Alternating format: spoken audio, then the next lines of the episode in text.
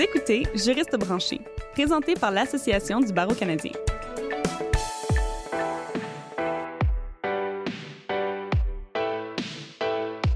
Bonjour et bienvenue à Juriste branché. Je suis votre animatrice, Catherine Provost. Saviez-vous que cette année, le thème de Belle cause pour la cause est En santé mentale, tous les gestes comptent. Avec un tel slogan, Belle veut mettre en lumière les façons dont on peut transformer la sensibilisation et l'acceptation en matière de santé mentale en actions concrètes, qu'elles soient petites ou grandes.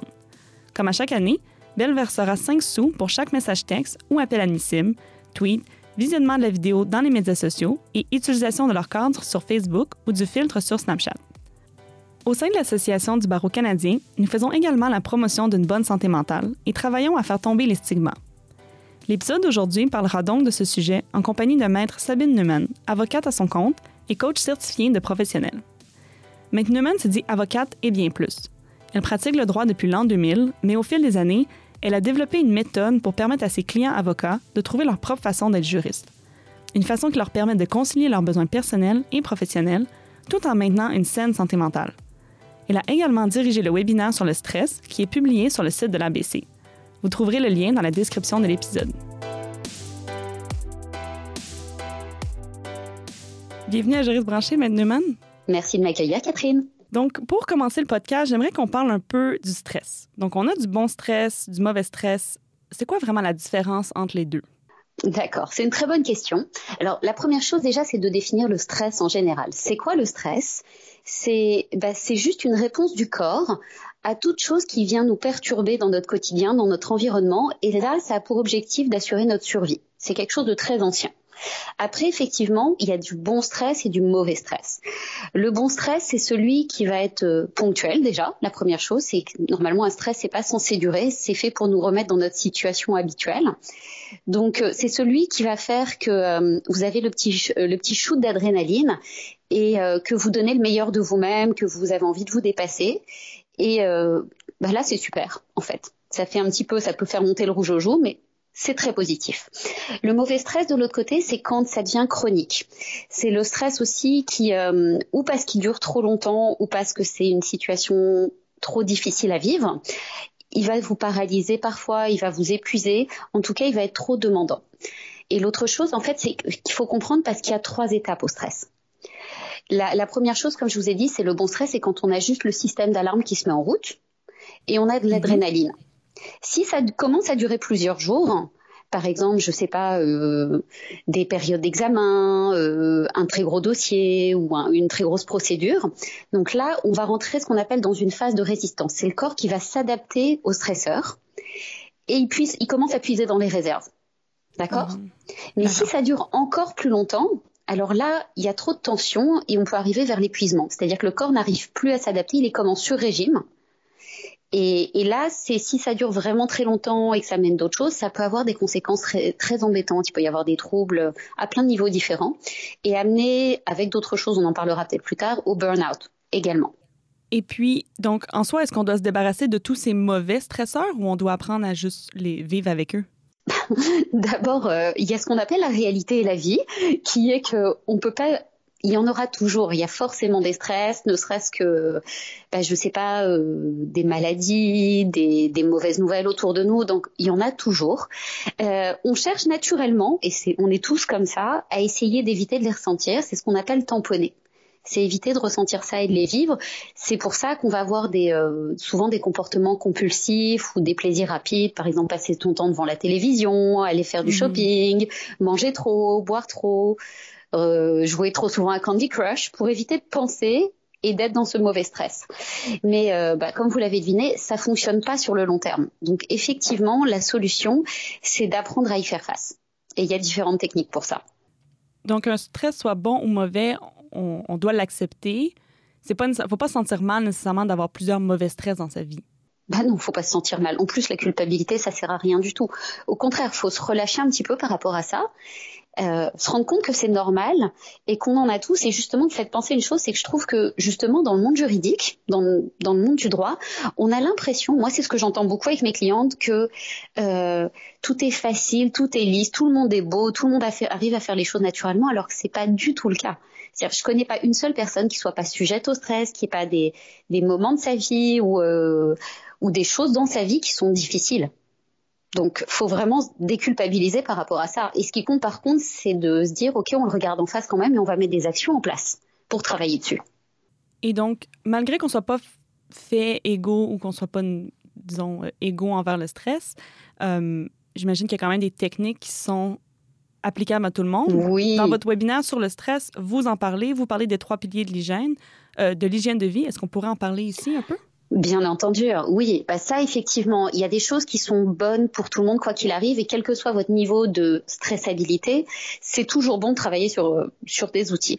Les trois piliers, c'est les trois piliers de l'hygiène de vie. C'est comme quand on construit une maison, bah, vaut mieux que le terrain il soit sain et qu'on construit sur une base solide, une bonne dalle de béton, par exemple. Donc, le premier pilier, évidemment, c'est le sommeil avoir une régularité dans vos horaires de sommeil. Euh, la plupart des gens dorment entre 6 et 8 heures, mais pareil, les besoins des gens sont différents. Le tout, c'est par exemple, c'est, on sait que c'est correct quand on se réveille et qu'on n'est pas fatigué au réveil. Si dès le matin vous vous levez, vous êtes fatigué, là, c'est pas normal. Après, il y a la sieste qui peut être très bénéfique. Si vous avez des très très grosses journées ou des périodes où vous avez mal dormi, on sait que c'est très régénérant. Il faut pas se culpabiliser de ça. On travaille beaucoup mieux si on a fait, mais la sieste doit être maximum 30 minutes et par exemple en début d'après-midi. Ça me semble très court, une sieste de 30 minutes. Alors, moi, je peux faire une petite parenthèse, j'ai ma technique pour faire ça. Euh, parce que quand on a que 30 minutes, moi avant, par exemple, et c'est le cas de beaucoup des personnes avec qui je travaille, c'est juste le temps qu'il leur faut pour pouvoir rentrer dans le sommeil. Oui, exactement. Parce que... Juste pour me calmer, sortir de mes pensées. Oui. C'est ça. Alors moi, j'utilise une application de méditation. Il y a en anglais ou en français. Il y en a une qui est gratuite en français qui s'appelle Petit Bambou. En mhm. anglais, c'est Mindspace. Normalement, c'est pour faire de la méditation, mais ça peut être bien aussi de la détourner. Et en fait, je me mets dans un fauteuil ou allongé et j'écoute ça. Et le fait d'écouter ça, ça va pas faire que je fais de la méditation vraiment en fait. Ça va juste permettre à mon esprit de se focaliser sur ce que dit la personne mhm. dans le podcast, dans l'émission, pour que je sois plus en train de penser à toutes mes pensées. Parce qu'à ce moment-là, c'est très bien de voir ses pensées, mais c'est juste pas ce moment-là. Donc un peu une distraction focus. Bah, c'est une distraction focus, mais c'est pas de la fuite pour le coup des pensées, mais c'est juste pas le mhm. moment de penser à toutes ces pensées qui nous font pas avancer. Il y a des techniques pour penser à tout ça, on en parlera après. Mais là, c'est juste qu'on veut dormir ou rester voilà dans dans cette euh, dans ce calme, entrer dans ce calme. Donc ça, ça aide beaucoup. Et voilà. Et la dernière chose, je dirais, c'est faire un petit rituel du matin. Ça, c'est bien aussi. Oui, donc quand on se réveille le matin, on, on essaie de garder le même euh, le même horaire, la, même suite d'activités? Oui, un minimum. Par exemple, euh, je décide que le matin, je commence par me réveiller, je vais d'abord prendre une douche, après je me prends un thé ou un café, et puis après seulement je vais regarder mes mails, mes courriels. Donc vraiment se donner une petite structure.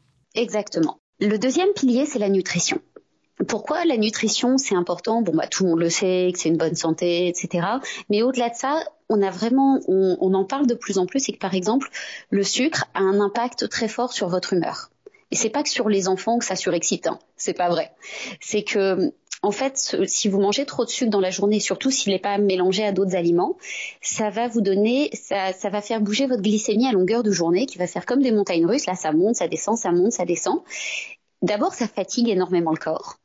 Ça vous empêche de vous concentrer correctement et euh, vous êtes beaucoup plus sensible à toutes les émotions et toutes les humeurs. Ok, vraiment. Oui, vraiment.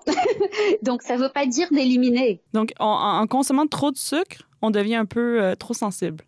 Bah, ça augmente la sensibilité et ça fatigue beaucoup parce que, en fait, votre corps, c'est-à-dire vous montez en hyperglycémie et vous faites ce qu'on appelle derrière des hypoglycémies réactionnelles. Et ce qui fait quand vous êtes en hypoglycémie réactionnelle, c'est-à-dire après, vous avez juste envie de remanger du sucre, qui après vous fatigue et vous faites ça toute la journée. Hmm, donc c'est un, un, cercle vicieux. Ouais.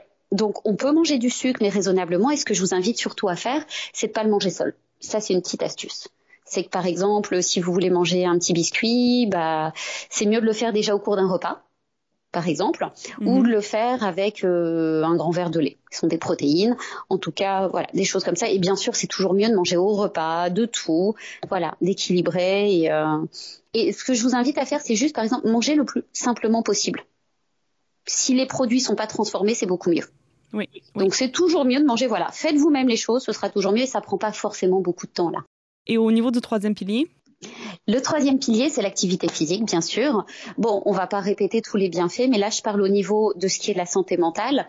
Non seulement, ça va vous permettre, en fait, d'aller gérer toutes ces émotions. Parce qu'en fait, les émotions, qu'est-ce qui se passe dans le corps? C'est ça crée une réaction chimique et physiologique. À l'origine, on va dire, c'était fait pour vous faire réagir physiquement les émotions, pour courir, pour vous battre, ce genre de choses. Sauf que de nos jours, c'est plus utile de courir ou se battre contre la plupart des stress, sauf si on vous attaque en pleine rue.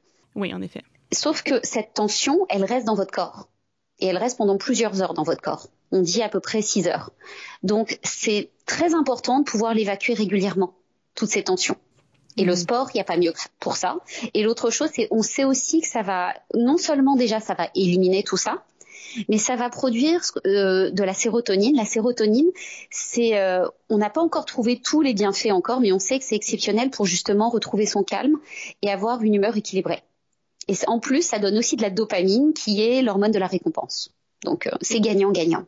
Tous ces, piliers-là, pour l'instant, je les vois vraiment comme des, éléments qu'on peut contrôler physiquement. Donc, le sommeil, c'est aller se coucher. la nutrition, c'est nous qui choisissons qu'est-ce qu'on mange. L'activité physique, c'est bouger. Mm. Mais si on parle un peu de notre état mental, donc le discours positif interne. Euh, moi, j'entends souvent que pour avoir un bon équilibre de vie, il faut bien se parler. Donc, on se répète des affirmations positives, on vit dans le moment présent, on médite, on garde la tête froide. Mais pour quelqu'un qui se met beaucoup de pression, qui vit avec des grandes attentes euh, envers soi-même, il me semble que ces conseils-là, c'est un peu utopique. Comment est-ce qu'on peut graduellement intégrer un, discours positif interne? Je pourrais parler en pendant des heures, donc je vais essayer d'aller à des choses essentielles. Déjà, comme vous avez dit, il y a quelque chose d'important, c'est de se rendre compte, c'est l'idée du perfectionnisme j'entends beaucoup ça et j'ai beaucoup de personnes mhm. perfectionnistes qui viennent, c'est de se rendre compte qu'en fait, le perfectionnisme, on croit c'est presque un, bon défaut, comment c'est perçu. Il faut mhm. revenir dessus parce que c'est pas le cas. Parce que il y a deux conséquences au perfectionnisme. C'est soit on en fait toujours trop et on s'épuise et on donne pas le résultat, soit c'est l'inverse, c'est qu'on a tellement peur de pas atteindre ce qu'on veut atteindre qu'on le fait pas du tout. En tout cas, c'est toujours un niveau d'exigence envers soi-même. Moi, souvent, quand je demande à des personnes euh, perfectionnistes, quand est-ce qu'elles estimeraient que c'est bon? Ben en fait, elles sont pas capables de me répondre parce que c'est mhm. jamais assez bon pour elles. Et puis l'autre chose, c'est que se rendre compte. Alors c'est un peu dur à dire ce que je vais dire, mais mais tout ce que je dis, je me le suis appliqué à moi-même et je travaille encore dessus et je connais ces problèmes. C'est que finalement, le perfectionnisme se cache derrière parfois un peu ça parce qu'en fait, c'est juste de la peur, peur d'échouer, peur de pas être à la hauteur, peur de tout ça. Et donc ça prend, ça va prendre du courage, mais je propose de devenir et de travailler travailler, donc ça prend du temps, et c'est peut-être le travail d'une vie, et c'est pas grave, à devenir optimaliste. L'optimaliste, à la différence du, perfectionniste, c'est celui qui va produire un résultat, parce que c'est ce qu'on veut au final. Oui. Parce que souvent, le perfectionnisme, bah, il veut tellement faire de choses que finalement, il n'arrive pas au résultat. Ou il y arrive trop tard, ou trop loin. Il n'y a jamais de fin, de toute façon. Ça peut toujours être mieux, meilleur, plus vite, plus, plus efficace, oui. Alors, moi, il y a une phrase d'un de mes professeurs qui m'a énormément aidée et que je me répète régulièrement, notamment quand je dois faire mes vidéos, qui sont c'est une action imparfaite plutôt qu'une parfaite inaction. Mieux vous bouger que rien du tout. Ouais. Et de toute façon aussi, c'est l'optimalisation, c'est ça. C'est on fait du mieux possible, mais on le fait et on le fait dans le bon délai et on fournit. Et après, il y a qu'en faisant qu'on s'améliore. Et, et, à travailler sur son courage, la peur de d'échouer, de se rendre compte que tout le monde va échouer. Il y aura toujours des ratés, mais si vous le faites même pas du tout, vous échouez doublement. Oui, et pour pouvoir devenir meilleur, il faut avoir des échecs, il faut apprendre de nos, de nos erreurs, il faut apprendre de nos... C'est ça. Et donc après, effectivement, il y a des techniques pour vous aider à ça. Il y en a plein et ça se travaille. C'est comme une hygiène mentale à faire. C'est comme vous passez le balai chez vous. Il faut passer le balai dans sa tête régulièrement. Il y a un outil que je trouve extrêmement utile. Ça s'appelle le flow de pensée. J'en ai pas parlé dans mon webinaire, mais il rejoint ça. C'est-à-dire quand vous avez des pensées, c'est déjà les poser sur papier au lieu de vouloir absolument avoir un discours positif en mhm. disant euh, voilà, la première étape ce serait déjà de poser toutes vos pensées sur un papier. Il y a tellement de pensées dans la tête et en fait quand on les écrit, on va se rendre compte qu'elles sont pas toutes vraies ces pensées. On écrit tout ce qui nous vient par la tête. On écrit tout, tout ce qui passe par la tête, tout ce que la tête se dit comme un greffier au tribunal. On écrit, on écrit, on écrit, on écrit. Mhm. Puis on va les regarder. Et, euh, et, déjà, c'est de se dire parce que, que les pensées, c'est pas nous. C'est pas parce que ça passe dans notre tête. C'est pour ça que je l'appelle radio mentale que c'est vraiment ce qu'on pense. Ok. Parfois, c'est des trucs qu'on a entendu de notre éducation, nos parents, plein d'autres choses, mais c'est pas forcément. Et on s'en rend pas compte tant qu'on les a pas posés sur le papier, souvent. Est-ce qu'on se pose des questions par la suite? Exactement, bien entendu. Alors, il y a plusieurs façons de faire. Donc, dans le, dans le webinaire, je vous parle du SPEC. S-P-E-C-C. C'est de, en fait, le spec, c'est S pour situation, P pour pensée, E pour émotion, C pour comportement et le deuxième C pour les conséquences. Ce qui se passe, en fait, c'est que n'importe quel fait qui arrive, et tout, tout dans votre vie rentre dans une de ces catégories. Il arrive un fait. Un fait, c'est bah, c'est une situation, on va dire. Vous, dans votre tête, vous racontez une histoire par rapport à ça. Mhm. Cette histoire va engendrer des émotions. Ces émotions, les émotions, c'est comme un système d'alarme, comme je vous ai expliqué, qui va, qui vous pousse à agir ou à ne pas agir, qui entraîne donc justement un comportement, et c'est les comportements qui vont engendrer les conséquences. Et à chaque fois, en fait, ça, ça vient valider ce que vous pensiez au départ. On a le temps pour un petit exemple? On peut faire un petit exemple, oui. On fait un petit exemple. L'exemple fréquent, c'est, bah, je sais pas, euh, vous obtenez un mauvais résultat, soit euh, à l'université, soit dans un dossier, mauvais résultat. Alors, est-ce que vous pouvez m'aider, Catherine, à faire cet exercice? Essayons. Alors, qu'est-ce que vous penseriez? Donc, euh, je suis un échec. Je suis un échec. Ok. On, on va y aller avec le, le côté très dramatique. Ok, ok, allons-y, voilà, le négatif, exactement. Mais soyons réalistes, c'est souvent Oui. comme ça. Après, ça déclenche quoi comme émotion quand vous vous dites « je suis un échec? Donc, euh, de la déception, » Ouais, euh, la, la colère, la tristesse. ouais, tout ça. Ouais. Et, et quand vous ressentez de la tristesse, de la déception, de la colère, ça vous donne envie de faire quoi comme comportement? Ça, j'ai envie d'aller m'écraser sur mon divan puis d'écouter Netflix pendant des heures. Ok, d'accord, ok. Et ça a quoi pour conséquence de faire ça dans votre vie professionnelle? Bon, ben, je suis en retard sur des dossiers. Euh, je, je deviens aussi un peu plus euh, léthargique ou euh, démotivée. Mhm. Ça vient confirmer la pensée que vous aviez, vous êtes un échec. Oui, en effet. Ok, vous comprenez le principe. C'est bien. La première étape, donc déjà, c'est par exemple quand on a mis ses pensées, de se rendre compte quand on a une situation qui convient pas du circuit qu'on fait dans notre tête. Pourquoi je me comporte comme ça? En général, c'est parce que je pense d'une certaine façon. Ça, c'est bien de le savoir, mais ça change pas les choses hein, pour l'instant. C'est juste se dire ah ok, bah c'est normal que je sois dans mon divan à regarder Netflix à penser ça de moi parce que si déjà je pense que je suis un échec, forcément, ça s'explique. C'est déjà Mhm. une bonne étape de comprendre ça. Oui. L'étape d'après, c'est de se dire, bah ok, mais maintenant comment on change ça? C'est ce que vous me demandiez. Si je vous dis, allez Catherine, non, non, non, euh, c'est une situation où effectivement le fait, le fait qu'on peut pas changer, on est d'accord. La situation, c'est le seul truc dans tout ça qu'on peut pas changer, on va dire. C'est les faits. Les faits, on peut pas les changer. Donc effectivement, vous avez eu un échec, un mauvais résultat avéré. Ça, c'est avéré, d'accord. Mais je vous dis, on va essayer de prendre l'autre extrême et je vous dis, non, vous êtes la plus grande réussite du monde. Catherine, vous êtes exceptionnelle. Donc, est-ce que ça génère une émotion positive, ça? Est-ce que vous dites, waouh, c'est génial, je suis super, je vais tout changer dans ma vie, c'est génial? Non, j'ai envie de rouler Non. mes yeux. Ok, exactement. Pourquoi? Pourquoi ça s'est passé? Ça Bien sûr, c'est bien les pensées positives, mais c'est juste pas crédible à vos yeux. Mhm. Donc si c'est pas crédible, ça fonctionne pas. Donc faut être cohérent. Donc ce que je vous inviterai à faire, c'est déjà de se rendre compte que je suis un échec. Ça c'est une pensée et c'est pas une situation. C'est-à-dire que c'est vous qui choisissez de penser ça. C'est une prise de position. C'est pas un fait, une réalité. C'est une prise de position. Comment on pourrait penser autrement? J'ai pas fait tout ce qu'il fallait. La prochaine fois, je sais que, je sais pas, euh, je devrais travailler davantage ce point-là. Mais j'étais bien déjà. J'avais déjà fait telle et telle et telle chose.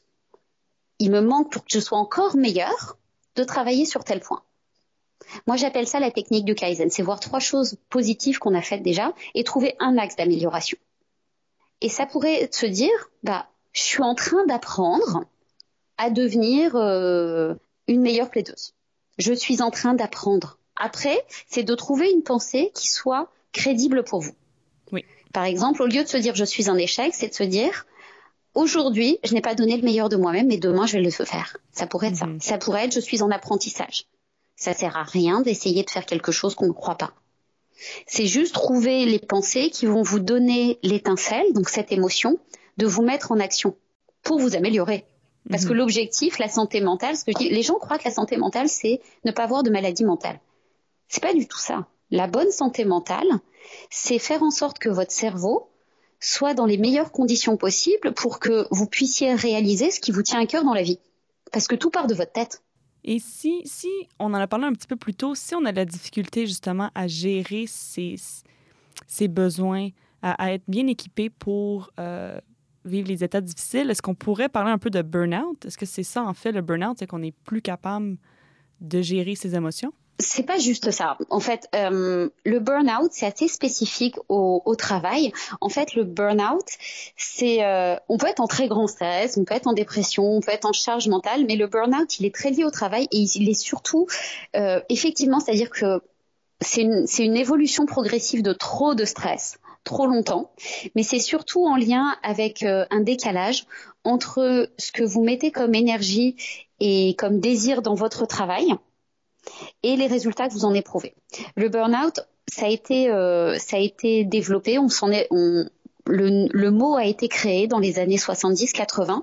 C'était souvent auprès des bénévoles. Et on s'est rendu compte dans les années, 4, euh, dans les années 80, justement, qu'il y avait beaucoup d'avocats, surtout ceux qui travaillaient auprès d'un public défavorisé, qui étaient mhm. touchés par le burn-out. Parce qu'en fait, c'était des personnes, donc ça atteint beaucoup plus les personnes d'abord perfectionnistes, qui ont un très haut niveau d'exigence envers elles-mêmes, qui mhm. sont très impliquées dans leur travail, parce qu'elles ont un idéal par rapport à leur travail euh, qui ne comptent pas leurs heures, qui ont des, on va dire, c'est des personnes fortes justement. C'est pas du tout pour euh, des gens qui sont mous ou quoi que ce soit. Au contraire, c'est des gens très très forts, mais qui vont donner au-delà de leurs forces, au-delà de leurs heures, pour un idéal, et en fait vont se rendre compte que bah, le résultat qu'elles attendent n'est pas forcément là.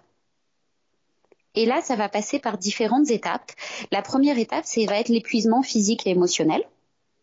Après, il y aura ce qu'on appelle la dépersonnalisation. Ça existe aussi chez les médecins, on le voit beaucoup. C'est par exemple le médecin qui, au lieu de, donner le, de parler du patient par son nom, mhm. va en parler à ses collègues en disant euh, ah bah c'est euh, c'est le monsieur avec la prostate capricieuse ou qui va se moquer, qui a l'attitude cynique, un peu négative. Mhm. Ça, c'est mhm. une technique de protection du cerveau. Et bah, il y a des avocats qui font ça aussi, parce qu'en fait, quand on est trop impliqué dans la relation avec le client ou le patient, ces demandes sont trop urgentes, trop stressantes. Donc le fait de, mettre cette distance avec, de le dépersonnaliser, va faire que c'est moins impactant pour le médecin ou l'avocat dans la relation d'aide.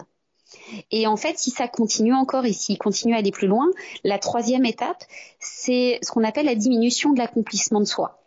C'est-à-dire qu'il va commencer à se dire, de toute façon, ce que je fais, ça sert à rien, ça a aucune utilité. Pourquoi je fais ça?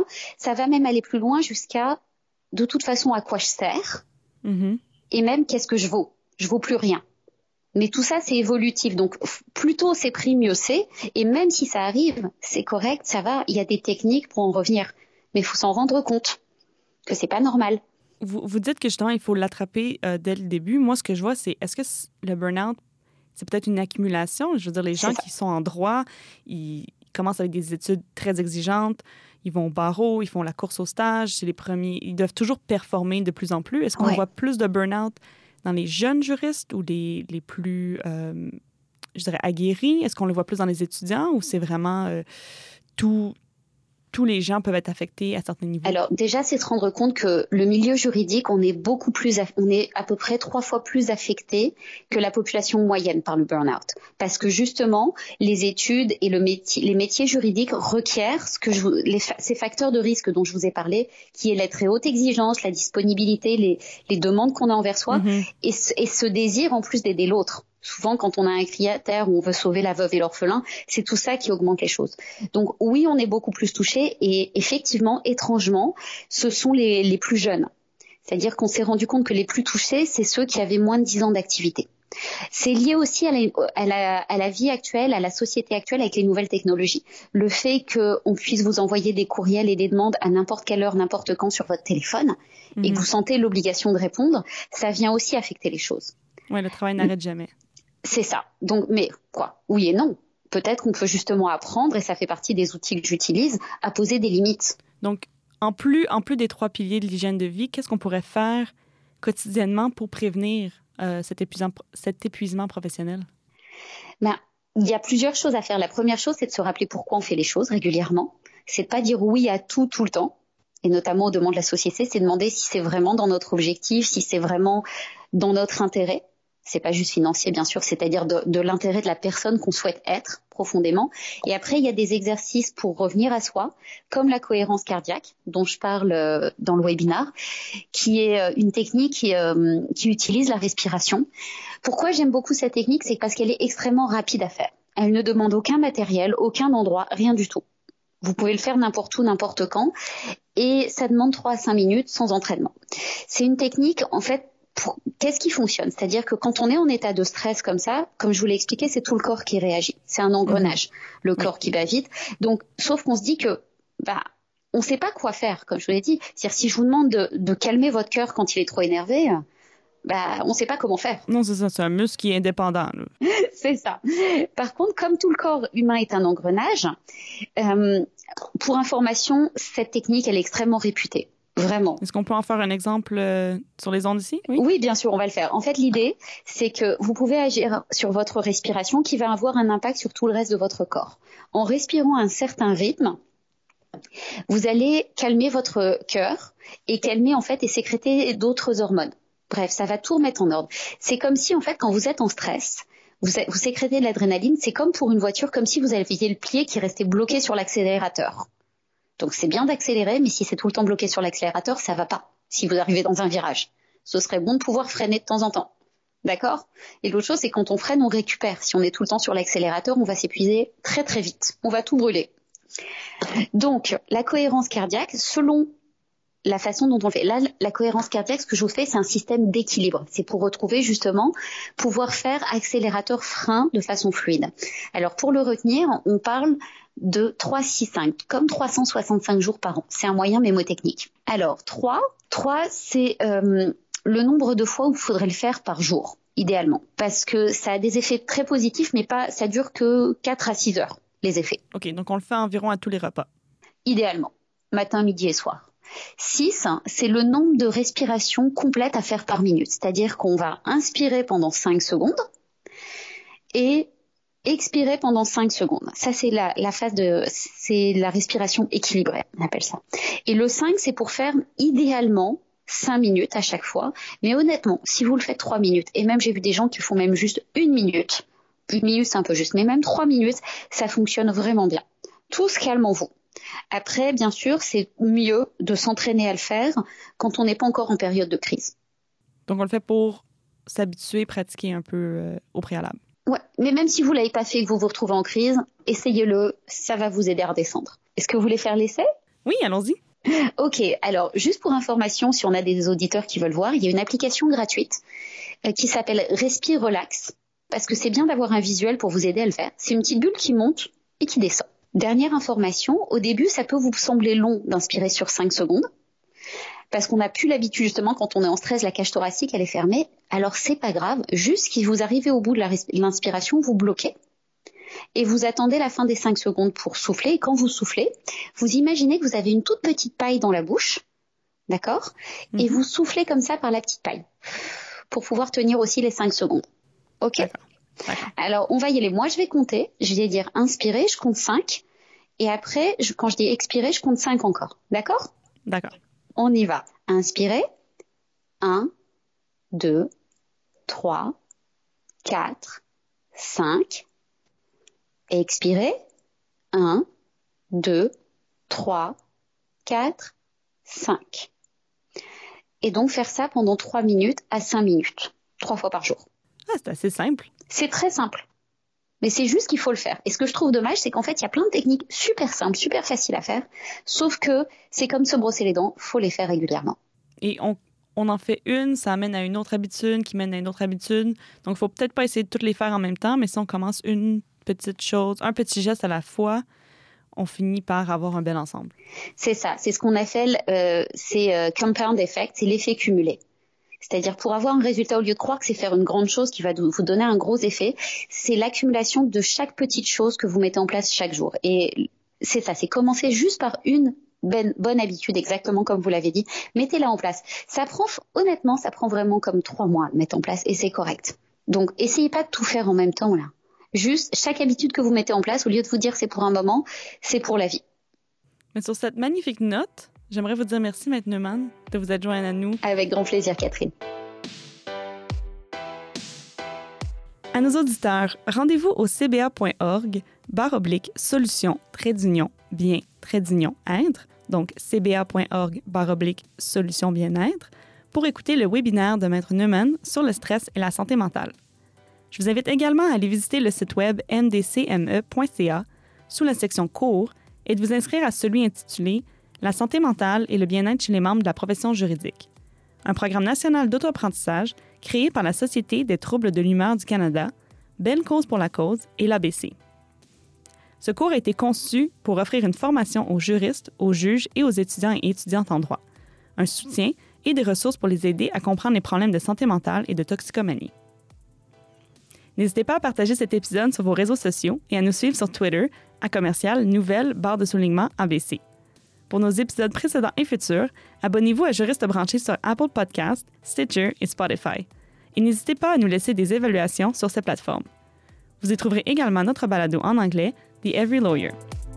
À la prochaine!